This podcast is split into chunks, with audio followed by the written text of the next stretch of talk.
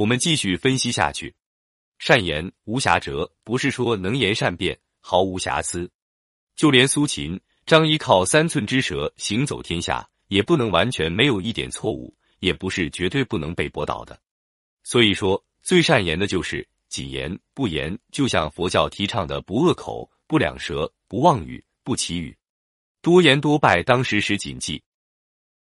善数不用筹策，凡事不可过分算计计划，心机太多。成小聪明反而造成大失，正如《红楼梦》中所言：“机关算尽太聪明，反误了卿卿性命。”善闭无关键而不可开，善于封闭的，就像大门没有关键一样，而不能打开。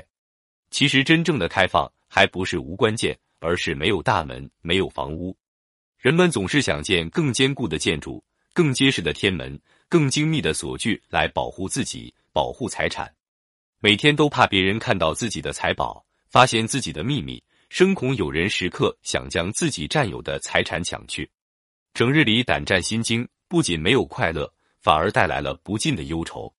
而真正的智者如婴孩，无所归，独一若。他没有秘密，不怕别人窥探；他没有财富，不怕别人觊觎；他没有华屋丽室，所以不需要成天想着关紧大门。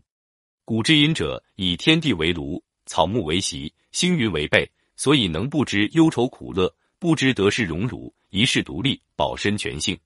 善结无绝约而不可解，善于打结的人没有绳子的约束，所以不能解开。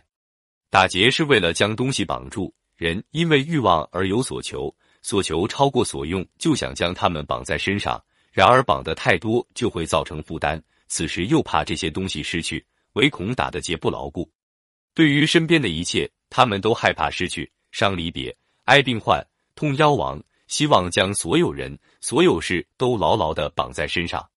得道之士不会这样，他们生于天地之间而无所占有，只取生活所需即可。对于其他万物，他们也无所羁留，任其自然。所以和被欲望驱使的俗人不同，他们得而无所乐，失而无所忧。故有儿子死而安然自若者，有妻子死而骨盆高歌者，有朋友死而吊之以乐者。他们从来没有占有过，所以从来也不会失去。他们和万物之间的连结就是自然规律，无形的道也就无法解开。圣人就是因为掌握了道，能够用道去用人，去用物，所以世间没有不可以用的人，也没有不能用的物。得道之人按照自然规律办事，这是俗人的典范。而那些未得道的俗人，就充当得道之人治理天下的资用了。那些不爱惜民众的统治者，不知道效仿有道之士的俗人，都是不明智的，自以为聪明，却是大糊涂。